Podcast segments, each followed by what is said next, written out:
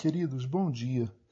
Depois de meditarmos no quando orarmos, ao invés de se orarmos, o que mostra a característica obrigatória da oração na vida de cada discípulo de Jesus, depois de considerarmos o perigo da hipocrisia religiosa, isto é, de orarmos para os outros ao invés de orarmos para Deus, depois de pensarmos juntos sobre a tolice das vãs repetições de um palavreado vazio na oração, hoje entramos na oração do Pai Nosso propriamente dita. E a primeira consideração a fazermos é o verso 9 de Mateus 6. Verso 9 de Mateus 6. O evangelista diz assim: Portanto, orem da seguinte forma: Pai nosso que estás nos céus, santificado seja o teu nome. Pai nosso. Vamos ficar somente com a palavra Pai. O que significa chamar Deus de Pai? Para os judeus do Antigo Testamento, na Antiga Aliança, o Deus vivo não estava assim tão perto e tão disponível. Ele era conhecido por nomes como Elohim, o Criador, lá no Gênesis.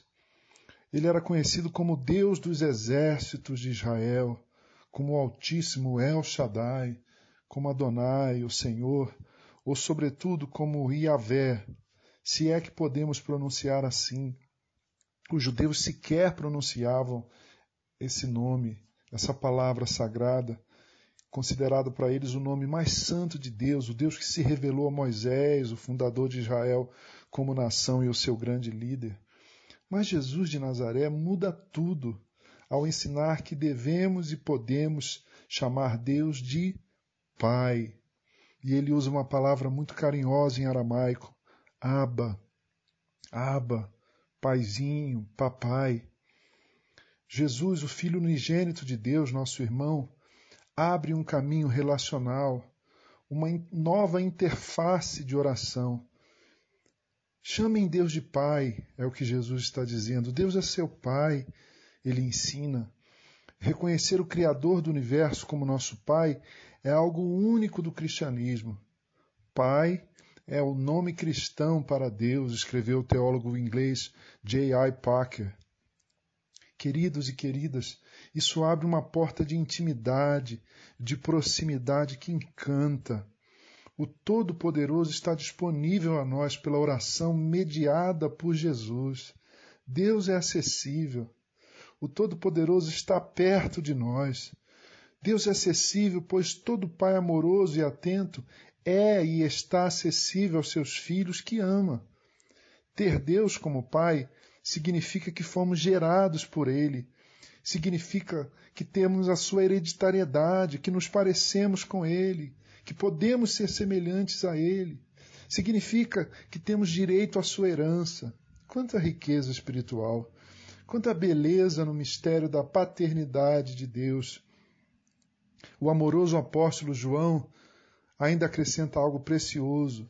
Na sua primeira carta, capítulo 3 verso 2, ele diz: Amados, agora somos filhos de Deus, e ainda não se manifestou o que havemos de ser. Todavia, sabemos que quando ele se manifestar, seremos semelhantes a ele, pois o veremos como ele é. Olha que beleza, que verdade, que graça, que mistério, que bênção. Agora somos filhos de Deus. Somos filhos de Deus. Deus é o nosso Pai.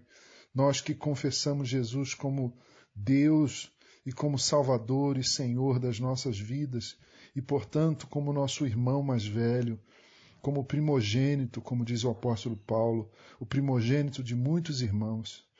Isso tudo é tão importante, tão, tão, tão importante e relevante para a nossa espiritualidade que eu vou ficar mais alguns dias nessa meditação.